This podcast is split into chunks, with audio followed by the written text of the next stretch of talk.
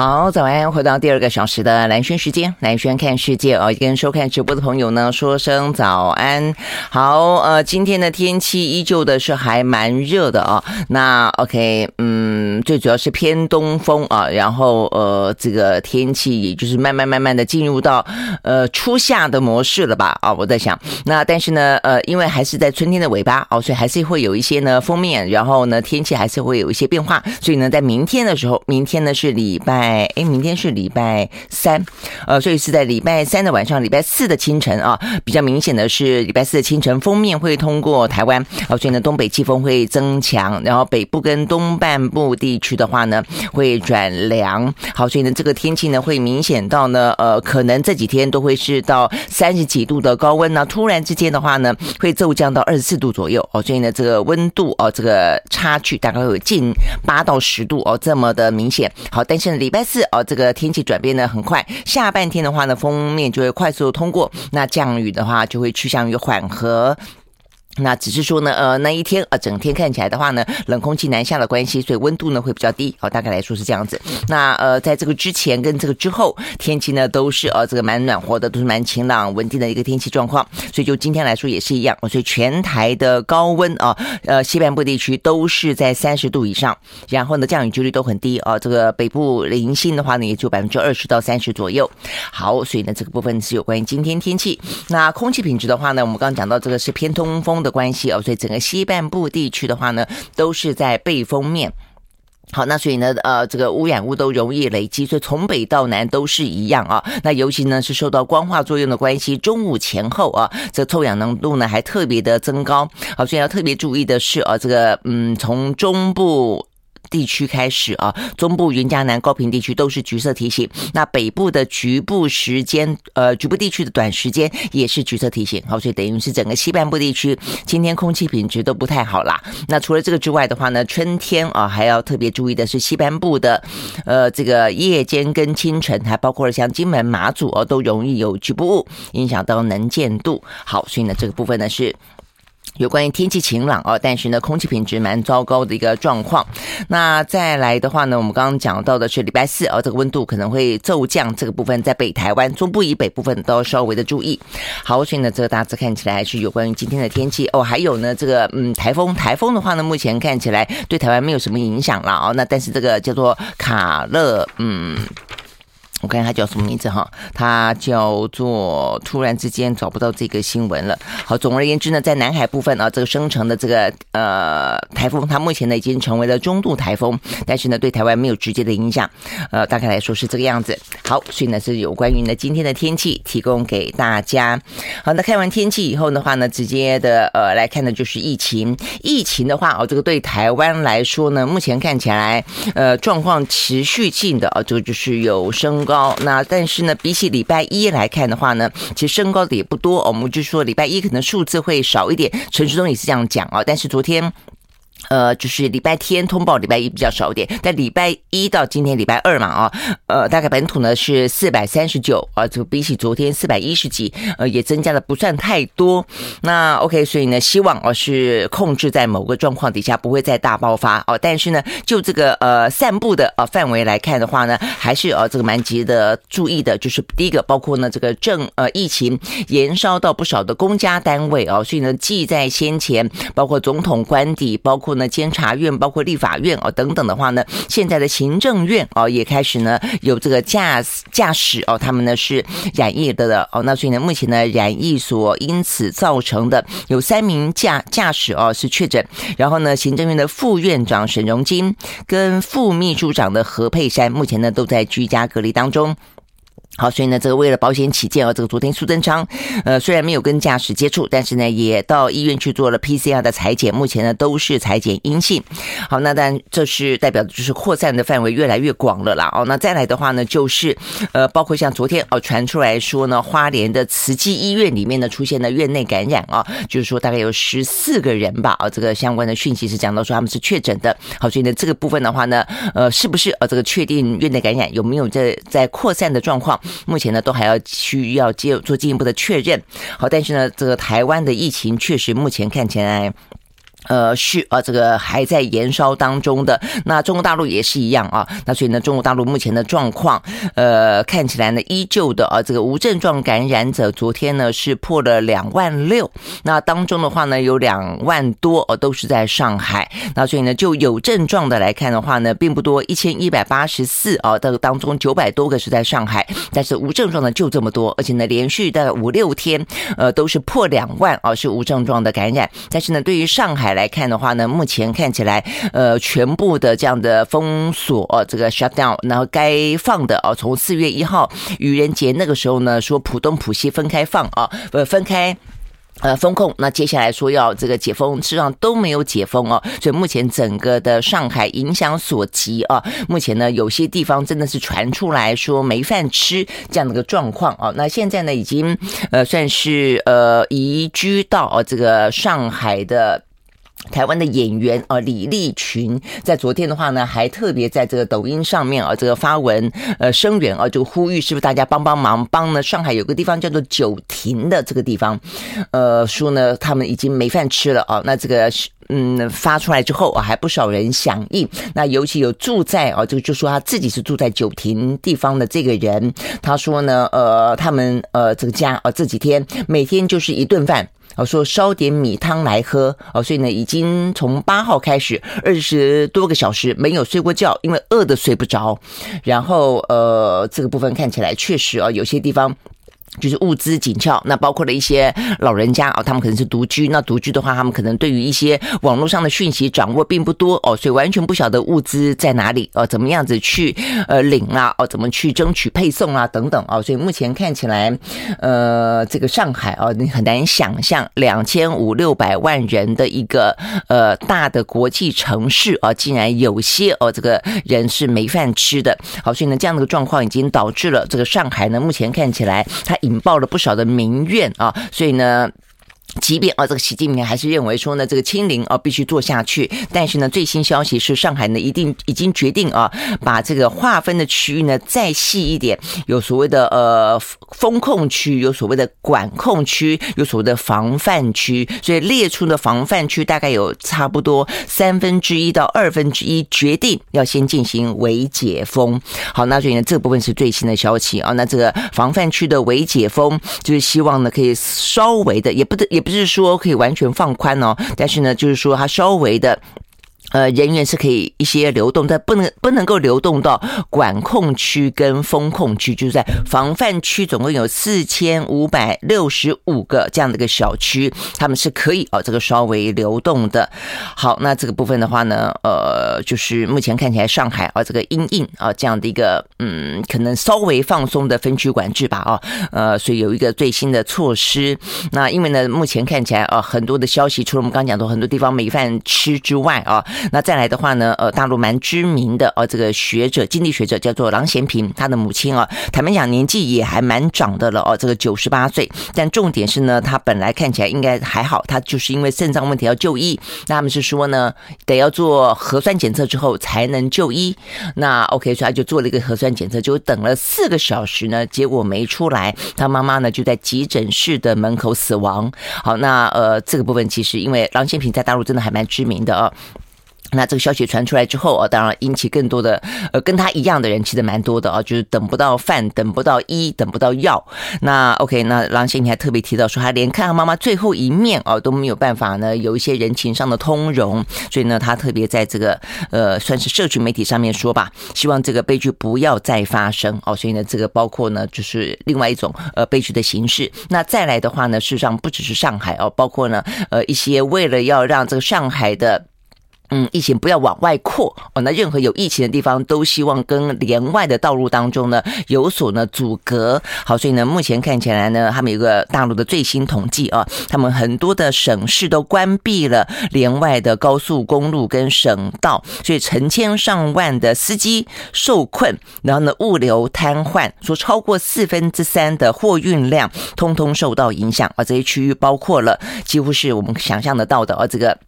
南边的长三角啊，这个珠三角等等地方，包括江苏、浙江、山东、上海、吉林、安徽、广东、河北、辽宁、福建等等啊，那么重要的一些省市呢，都受到了这些影响啊。所以呢，它目前看起来说，呃，三月份对于消费者的物价指数呢，影响所及呢，年增百分之一点五。那呃，这个生产者的物价指数影响更大，呃，比起去年同期上升百分之八点三啊，所以呢，这个输入性通膨的压力呢越来越大。那事实上不只是说呢，呃，这个疫情在上海严峻，然后呢，物流的瘫痪在那么多的省市受到影响。那今天最新呢还包括了广州，广州呢也传出来啊，这个要求呢，呃，他们的民众十一号开始呢，非必要不得离城。好，所以显现出来呢，广州啊这个部分的。疫情可能啊也有呢升温的趋势啊。那目前呢，呃，在整个的所谓的珠三角跟长三角的这个经济重镇当中，台商不少啊。那这个台商呢，在我们的相关的呃，这个是我们的经管会的调查里面啊，说这个昆山啊，因为也下达了封城令，所以呢，总共有上海加昆山一百六十一家的台商目前是停工当中啊。不过说呃，有做好一些应应的方案了，所以目前应该还可以撑得过去。好，所以呢，就是目前。呢，呃，一个是台湾啊，一个是大陆，相对来说比较严峻、比较值得注意的啊，就都跟我们比较尤其相关的。那大陆他们呢，呃，这个上海，他们也连续第二次做了整个城市的核酸检测啊。那这个两呃两千五百多万人最新的结果出来了，筛出来呢有两万五千多人呢有异常啊，所以意思就是说呢，千分之一。大概就是有确诊啊，有这个阳性的一个状况。好，所以呢，这个就比例来看，我真的觉得就是一个。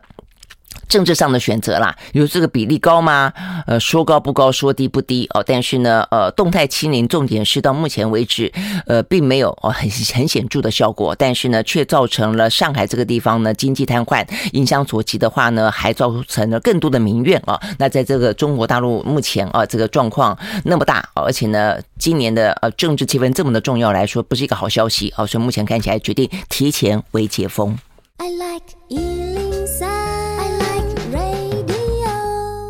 回到蓝轩时间啊，那除了我们刚刚讲的这呃状况之外的话呢，全球事实上呢是蛮趋缓的，尤其在今天呃，连呃这个南韩它的疫情的单日新增的确诊人数呢都降到了第一次降到了十万以下啊，这个等于在这段时间呃一两个月的时间之内，尤其过去这差不多一个月的时间了啊，它降到十万以下。今天呢是九万多，那 OK 德国也是一样啊，所以呢今天等于是这两个国家呢，尤其是南韩呢少了一些那么多之后啊，这个全球的疫情呢也。人数啊，单日确诊人数呢就少了蛮多的。今天的话呢，呃，全球就只有五十一万多人呢单日新增感染啊，比起呢前几天动辄都还有上百万，大概就已经少了一半了。好，所以呢，如果可以持续下去的话，当然是一个比较好的消息啊。但是呢，在这个状况底下，也看到呢，这个相对来讲啊，它的死亡人数呃并没有啊，这个像是确诊人数减半啊这样的一个状况底下呢，死亡人数也减半哦，所以我觉得这个部分可能要稍微值得注意一点啊。那这个部分我们来看。看一下这个相关的数字，比方说在欧美部分的话呢，今天呃，欧洲只有五个国家啊，这个确诊破万，包括德国是九万二，那接下来就是意大利两万八了哦，所以很快的就掉下来了。所以呢，现在呢，疫情很比较严峻的国家哦，目前看起来。呃，就德国，那意大利的话呢，我们刚讲两万八嘛，但是它的死亡人数也还是有一百一十五。那法国今天掉到两万五，但它死亡人数呢也还有一百七十八。英国的话呢两万二，但是死亡人数也还有一百一十六。那俄罗斯的话呢，今天的确诊人数只有一万一，但是它的死亡人数还有呃两百四十八。哦，所以呢，整个的欧洲今天呢二十二万多人呢单日新增感染，哦，但是死亡人数的话呢，其实并没有啊这个如呃确诊人数下降的来的这么的比例哦，那么。的。呃，这个维持均呃这个等比例了啊，所以这个部分的话呢，事实上也跟这一两天啊，我看到台湾的蛮多的医生哦，都特别呃做了一些统计啦，举了一些例子啊，包括像是精神科医师潘建志啦，哦，包括呢像是我看到的啊，还包括一位呢是中山医学大学附设医院的儿童急诊科的主任，呃谢宗学哦，他们也都发表就是说呢，同就是看看最近啊这个两个月来，呃，包括像是临近的哦。我们包括什么香港啦、南韩啦、日本啦啊这些部分，你会看到啊，其实呃，如果说像这个谢中学他就分析啊，他就说如果符合三个条件的话呢，这三个条件里头哦，都是出现出现重症跟死亡比例比较高的，比方说年纪大于七十岁，比方说你有慢性病，比方说你没有接种疫苗，这三大啊，就是说染疫者符合这三大呃危险因子的话呢，其实会造成比较高的死亡率。啊。那这个相关的数字里面确实显现出来。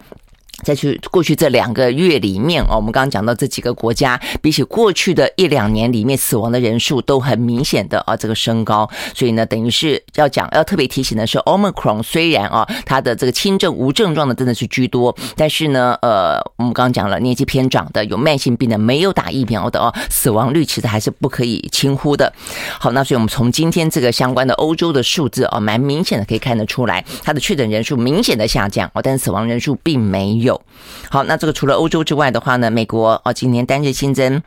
一万三，加拿大一万一，那巴西的话，今天掉到万以下啊，只有八千多哦，所以呢，这个状况看起来数字还蛮好的啦。那包括了这个纽澳啊，在今天的话呢，看起来也还算是一个呃，比起先前的高峰稍微的下滑了一些啊。包括了澳洲是四万二，纽西兰的话呢是七千多。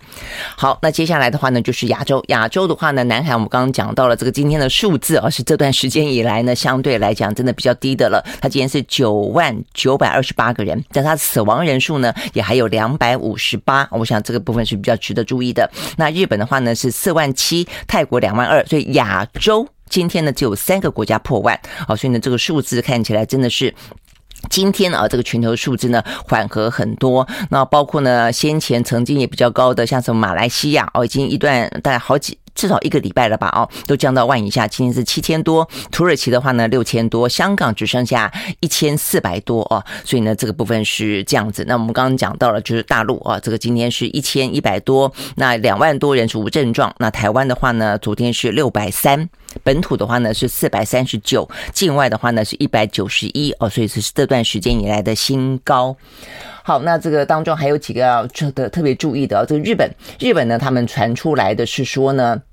呃，首度发现啊，这个从美国回来的啊，这个日本呃人啊，这个三十几岁的女性感染了 Omicron 的新的变异株，叫做 XE 啊，所以呢，他说呢，这个新的 Omicron 的病毒株，先前的话呢，讲到是 BA two 嘛，啊，说这个 BA two 的呃传染的速度已经比这 Omicron 来的更快一点，那现在呢，呃，这个。Omicron 的 X 一啊，这个新的变异株比 BA two 还要来得快，快多少呢？快百分之十二点六。好，那但是目前看起来几个变异株都是这样子，速度传得更快，但是呢，并没有因此而这个更症状更重了啊。那所以呢，也都还是维持在一个相关的称嗯轻症哦。所以呢，这个对于病毒来说，总而言之哦，它也要生存嘛，所以它就是。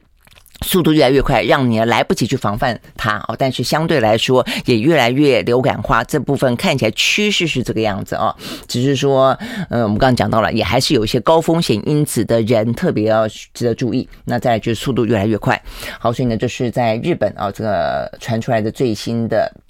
呃，这个特别要值得注意的地方，他们特别点出来的地方。那再来对台湾来看的话呢，就我们刚刚讲到，第一个呢，呃，这个疫情烧进了不小的公家单位啊，包括行政院。那再来的话呢，就是呃，就是扩散的啊，这个越来越广了。所以刚才讲到的是，呃，双北啊，这个确诊占一半，不明病不明的感染源啊，这个越来越多。那花莲过去本来是啊，这个净土的，那但是今年也已经有一百三十例了。那当中慈济。啊，这个疑似呢院内感染，好，那再来的话呢，就是现在呃考虑，目前呢就要积极的去因应啊，这个轻症是不是在家隔离？好，那现在讲到的是说，呃，未来啊，就是。符合条件的，呃，在家隔离的话呢，可以派专人送药哦，或者由这个亲友带领。那再来的话呢，如果需要诊疗的话呢，可以透过视讯或是呢电话来进行诊疗。呃，目前看起来大概是这个样子哦。但是只要是六十五岁以上的，或是有慢性病的啊，不管你是不是轻症啊，或是中重症啊，总而言之都要送医。那现在呢，中症的人数呢，在台湾也变多了一些。休息会再回来。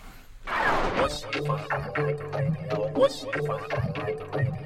好，回到蓝轩时间啊，所以我们刚刚讲到的是有关于啊这个台湾的疫情啊，还值得注意的地方。那刚才讲到是一个新增的一位中症啊，这个中度的症状。现在呢，这个呃指挥中心都会公布啊，大概这个轻症的比例、无症状的比例是多少？那另外中症跟重症嘛啊，那 OK，现在目前看起来的话呢，呃重症的比例相对低哦，但是已经有一位死亡，而且呢死亡的呃天数其实还蛮快的哦，这个从染疫到死亡，我刚看到就差差不多呃不到一个礼拜。那再来的话呢，昨天增加一个呢中度症状的呃三十多岁的女性啊，那这部分的话呢，其实要比较值得注意哦，就是说她的状况没有慢性病史哦，而且呢她有打疫苗，只是说她只打一一剂。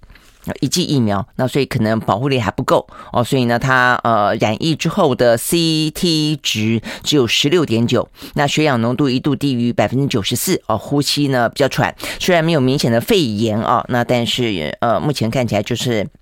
呃，接受啊这个瑞德西韦跟氧气的治疗当中啊，还算稳定，但是算是中症哦。所以我想这个部分的话呢，也就是我们刚才讲到要提醒大家，而且我刚刚看到一个最新的消息啊，也是呢白宫的美国白宫的防疫专家福奇他也特别提到了，我刚刚特别提到了，就是说呢，虽然呃奥密克戎啊，他还特别提到说这个亚病毒株 BA two 哦，因为目前看起来美国这方面的最多，那甚至我们刚才也讲到了日本，它这边是从美国带过去的哦，是 X 一哦，这个更新的变异株，那。他呃，佛奇讲的是这个 BA two 了啊。他说，呃，虽然不会导致高住院率哦，但是呢，美国单日确诊的人数跟死亡的人数呢，也确实在增加当中哦。所以呢，佛奇还特别提醒，呃，这个民众不可以轻忽这个变种病毒。OK，好，所以呢，确实目前就是说死亡的人数哦，在一些高风险的族群里面。呃，也还是啊，这个呃，真的是不容不容轻忽的啊。所以呢，每一个人打疫苗，呃，除了保护自己之外，真的就是保护家人了。如果尤其家里面的人哦，有没有打疫苗的小朋友，或者有呢比较年长的啊，这个长辈，尤其年年长的长辈，啊，目前看起来的话呢，呃，风险是真的比较高。好，所以呢，这些都是跟今天相关的全球疫情的消息啊。好，那对台湾来说的话呢，可能就是希望这个数字不要呃过度快的急剧的飙升了哦。那再来的话呢，就是如果说呃居家隔离的人越来越多的话啊，这个部分的话呢，就是未来我们要面对一个新的呃可能性，呃，怎么样子啊来。在家隔离，我想这个部分的话呢，是接下来要去面对的挑战啊，所以包括了一些，嗯，我们刚刚讲到送药啦、看病啦，啊，这个呃，透过远距啦，呃，还包括了一些治疗性的药物啦，所送不到啦，我想这一部分都会是关键。好，那看完这个讯息之后，接下来看的一样的哦，还有一个是裴洛西，裴洛西的话呢，前两天不是说呢，呃，突然之间，嗯，就说要来日本跟台湾之后的话呢，就说他染疫了嘛，诶，今天呢，最新消息又说呢，他转阴了哦，那所以的话就要解除隔离。所以它这个嗯病毒还蛮特别的，短短的时间之内啊，那么快的就呃染阴啊，这个可能先前不晓得病毒量不够高哦，还是说真的是比较特别？那好。他明天就要结束隔离了，那所以结束隔离之后，原本说因为确诊而延后的亚洲行要不要重新开始？目前呢，呃，这个媒体报道说裴洛西并未加以说明。好，所以呢，这个部分呢是比较有高度敏感性的啦哦。好，那在这样的个状况底下，呃，讲到之所以敏感，当然就跟俄乌哦，因此连带到的哦，这个印太的局势是有关的。好，俄乌呢，目前最新的状况啊，呃，目前看起来呢，在马利波哦这个地方的攻势，呃，现在似乎已经开始展开了。好，当然，所以目前呢，乌克兰方面，包括他们的海军陆战队哦，他们呃。呃，还可以发脸书啊，他们在脸书上面说，呃，弹药即将用尽啊，说今天可能会是最后一战，他们当中有些人可能会死亡，其他人会成为俘虏哦，所以听起来 还蛮。悲壮还是说蛮悲伤的啊？嗯、那现在显然的啊，这个俄罗斯俄罗斯已经对于乌克兰的东部哦顿巴斯这个地区展开最新的攻势了。那英国的军情局哦是说呢，俄罗斯在顿内次哦曾经用过零弹。那目前的话呢，在马利波这部分的战斗哦，这日益的激烈。目前看起来的话呢，很可能啊也会提高呢呃零弹的部署啊。好，所以呢，目前整个的状。况看起来，就乌东大战已经啊要展开了。那先前就有讲到说，现在整个的俄罗斯它转改变了他的战略哦，所以看起来目前是要集中火力哦，攻乌东。那攻乌东的话呢，可能要换取他接下来谈判的优势哦。那接下来当然也会影响到，如果他真的是一举成擒的话，那乌东会不会就此沦陷哦？那未来的话呢，哦，到底对于呃泽连斯斯基来说，要保有乌克兰领土的完整性这件事情的话呢，可不可能成真落实下来？我想这些都是哦，目前看起来关键。好，所以呢，就在呢这个乌东的大战即将要。展开最后的看起来是殊死战啊，那所以啊这个相关的军备也不断的升高。今天呢，呃，这个最新消息是斯洛伐克啊，这个也就是紧邻在。这个乌克兰附近啊的这个国家，他除了啊这个前两天说他要提供苏联时期的 S 三百型的防空飞弹给乌克兰之后，在昨天表示啊，只要有呃捍卫他们呃空域的替代方案的话，他们愿意把这个呃米格二十九战斗机呢提供给乌克兰做使用。好，那所以呢这个部分的话呢，就已经代表的就是双方可能会交战了啦。呃，先前我们就说，其实乌克兰看起来化整为零的这样的一个游击战的。呃，策略似乎呢还蛮奏效的哦，但是显然呢，当这个嗯俄罗斯重金集结在重军集结在俄乌东的时候，乌克兰可能必须也要整军哦，进行比较明显的哦，看起来呢是有呃嗯就是部署过的这样的一个交战的状况哦，那所以呢这个交战难免除了防守之外也有攻击哦，所以呢目前的话呢各个国家提供给乌克兰攻击性的武器哦，这方面的状况也越来越多。好，那在这个呃情势底下的话呢，昨天有个蛮特别的情况，就是呢。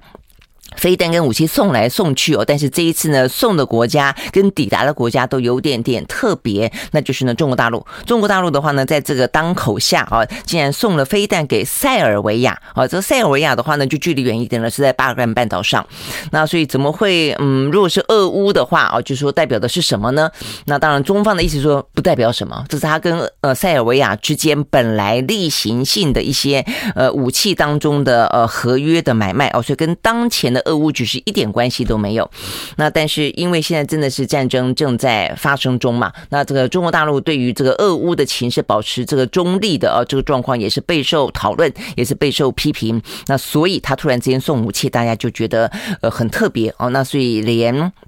呃，这个呃，中国的《环球时报》自己的报道啊，有说这个六架的解放军运二十，呃，飞往塞尔维亚啊，这个送飞弹途中还停经了土耳其跟保加利亚啊两个北约的国家，似乎呢在展现它的战略投送能力。I like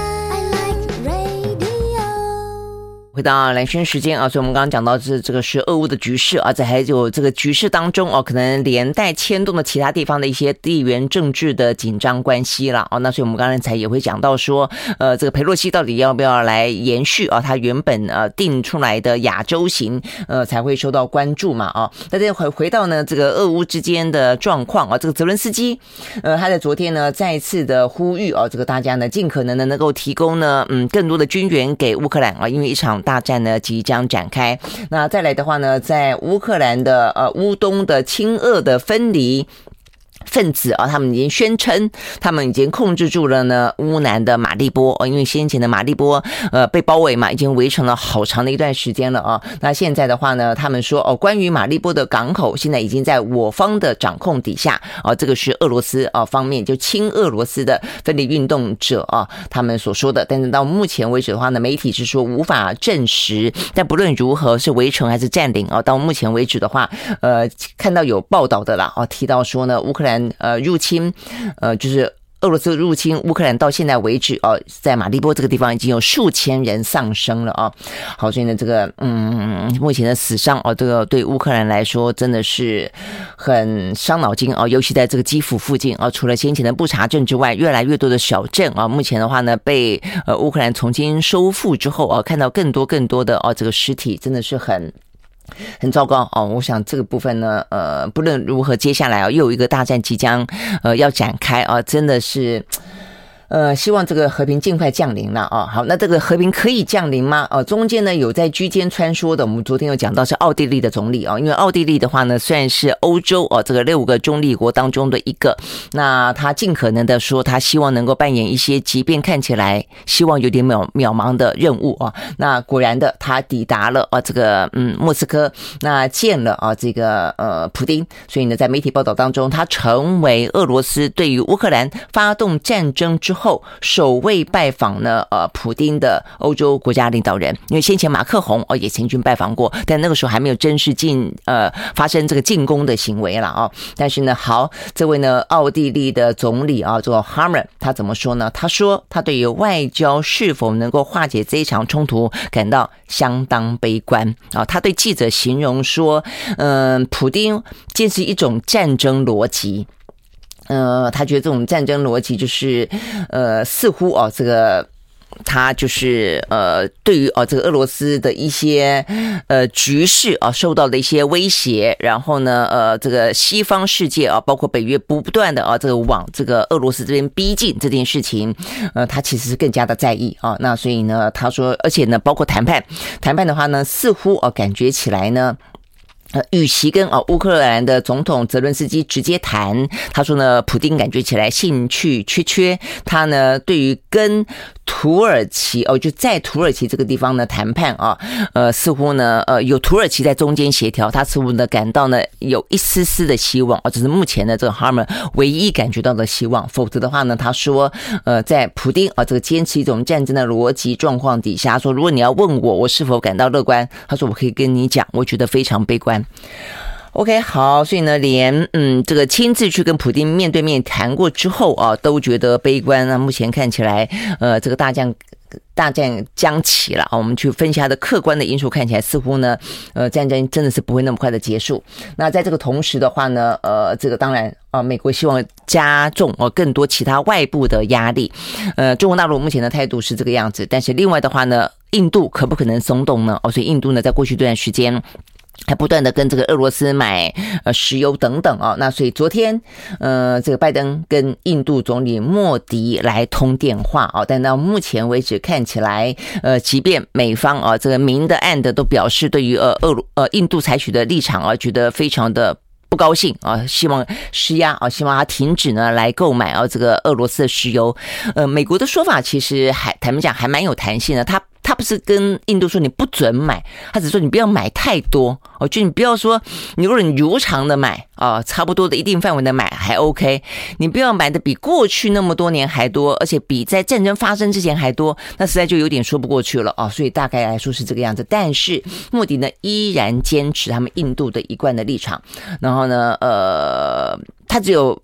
谴责战争行为啊，谴责不查。哦，这个小镇目前看起来呢，呃，这个违反人道哦这样的一个行为，但并没有点名呃谴责俄罗斯，那当然更没有加入呢制裁俄罗斯的呃这个行列哦。所以呢，即便在昨天双方通电话了，但这件事情看起来呃并并就是说在世界的这个阵营当中啊。我觉得这就是个国际的局势，非常无情啊，而且很现实的一个局势。就即便呢战争摆在眼前，呃，你可能为了要停止战争，某个程度的施压是必要性的。但是为了未来，未来也好，或者现在自己的一个政治利益、地缘政治利益来说也好，其实世界上，呃，还是啊有一群。呃，国家啊，他们的选择并不是跟美国站在一起，不是跟西方站在一起，他们选择的可能是跟中国、俄罗斯站在一起，或者是在这两者之间采取一个比较弹性的、灵活的，呃，这个双方都不得罪，呃，双方也都能够左右逢源的这样的一个立场。OK，好，所以呢，这个部分是。目前看到啊，这个居中似乎想要去协调，但是目前看起来，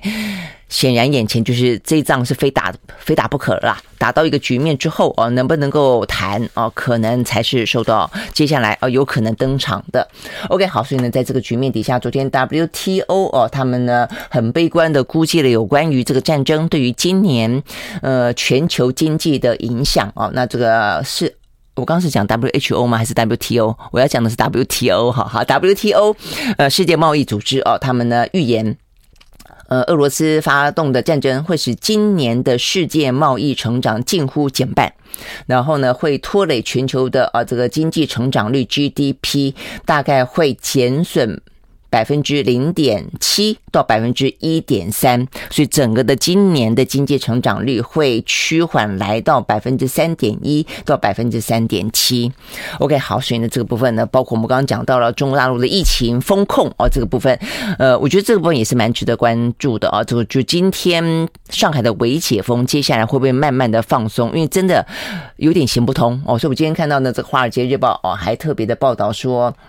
呃，这个中国大陆面临了啊，这个疫情当中的两难局面，因为他真的想清零，但真的做不到。哦，那做不到的状况底下的话呢，现在经济啊造成这么大的一些影响，然后的话呢，民怨四起啊，所以对于呃中国大陆的领导阶层来说，显然到达了一个决策哦，他可能必须要重新去思考的一个关键点了哦。那我想，维解封也是因为这样子才开始的。好，所以呢，这些都是对于全球的经济会造成相当大的影响。好，所以呢，昨天的欧美股市呢是下滑作收。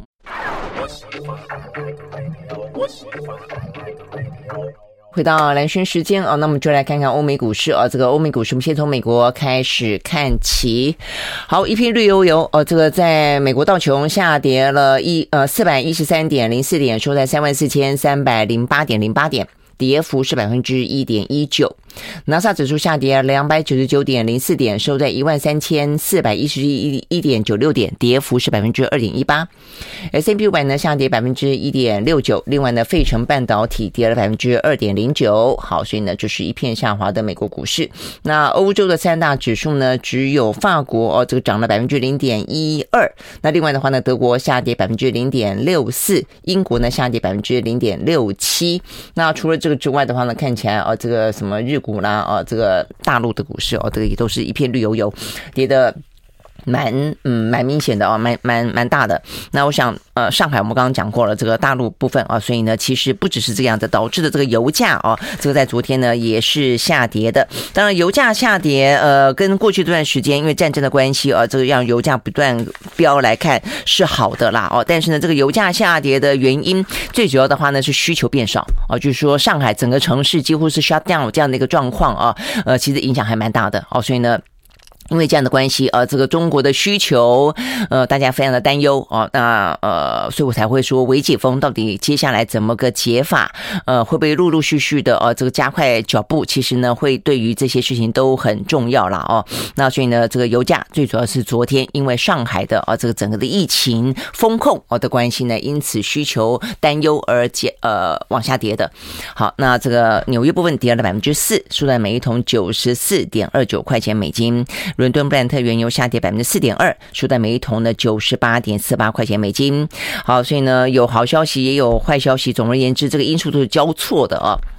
呃，俄乌的战争可能会拉高哦这个油价，但是呢，呃，上海啊目前封控哦，这个导致需求骤减啊，所以这是会压低油价。那另外的话呢，印度哦，这个目前看起来还是不断的跟呃俄罗斯买油哦，所以这部分的话，本来啊美国想要施压的，那所以这部分也会影响油价。那这个 OPEC 啊，他们本身呃本身也不打算增产，这个部分也会影响油价。好，所以呢，这个交错的因素呢，哦，总而言之，所以呢，油价在这段时间就起起伏伏，起起伏伏哦，但是连续两天了吧，我。记得呃都是下跌的局势，好，那这个呃就呃欧美的股市来看的话呢，那当然就是目前看起来。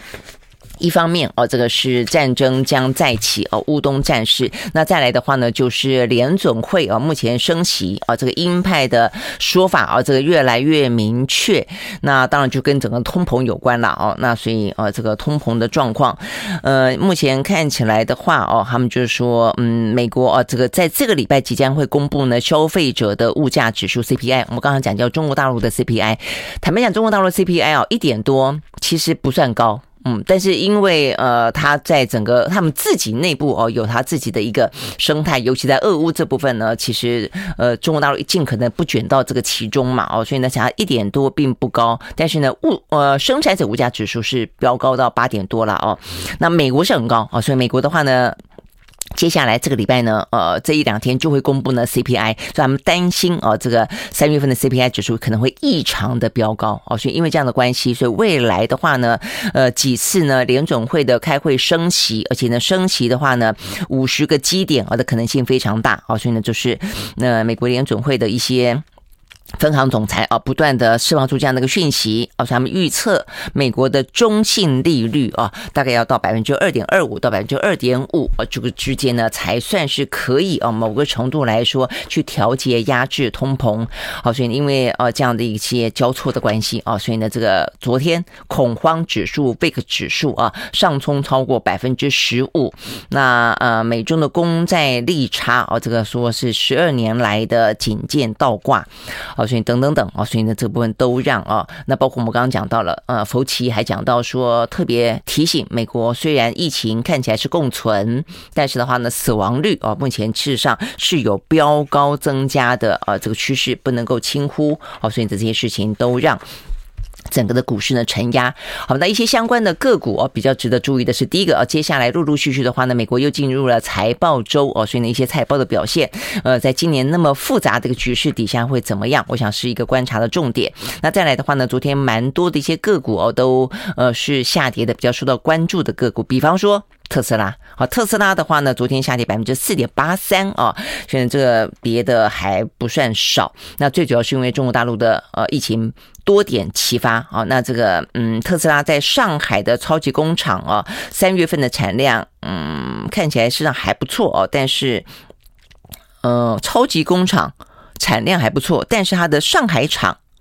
哦停产两个礼拜。哦，那所以呢，意思就是说，可能在这个之前吧，呃，还不错。但是四月份现在看起来的话呢，状况啊，如何时复工遥遥无期。好，那再来的话呢，是微软。微软的话呢，讲到是个人电脑市场啊，这个增长放缓。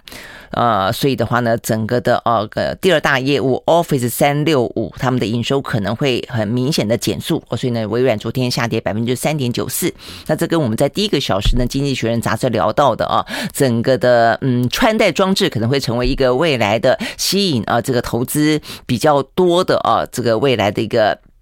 嗯，新的趋势，因为啊，这个不管是个人电脑啦，甚至连手机啊，它的呃这个销售都呈现到了一个相对来说饱和的高原期了。好，所以呢，这个微软很明显的，也就是这样的一个呃看起来很很清楚的一个趋势所导致的啊。好，再来的话呢是 NVIDIA，NVIDIA 昨天呢也大跌了百分之五点二。那呃，这个重点是有些投行啊把它的目标价下调。那再来讲到说它近期的消费级的 GPU 显示。是卡的订单遭到取消啊，所以呢，这部分